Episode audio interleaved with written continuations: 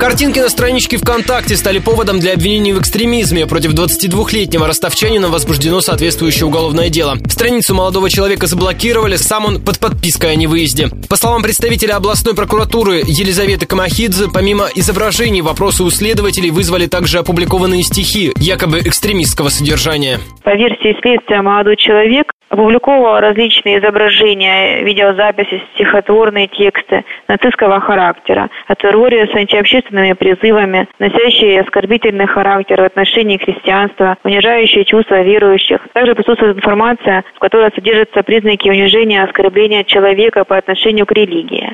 Подобных уголовных процессов в последнее время все больше, отметила специалист информационно-аналитического центра «Сова» Мария Кравченко. По ее словам, в стране объявлена негласная борьба с экстремизмом, и местная полиция всеми способами пытается создать ее видимость. Есть спущенная сверху разнарядка. Местные правоохранительные органы, местные администрации должны бороться с экстремизмом. Если они не предпринимают каких-то мер по борьбе с экстремизмом, они, значит, даже подвергаются каким-то взысканиям. Поэтому существует такая вот отчетность по этой части. И поэтому правоохранительные органы открывают и доводят до суда вот такие дела.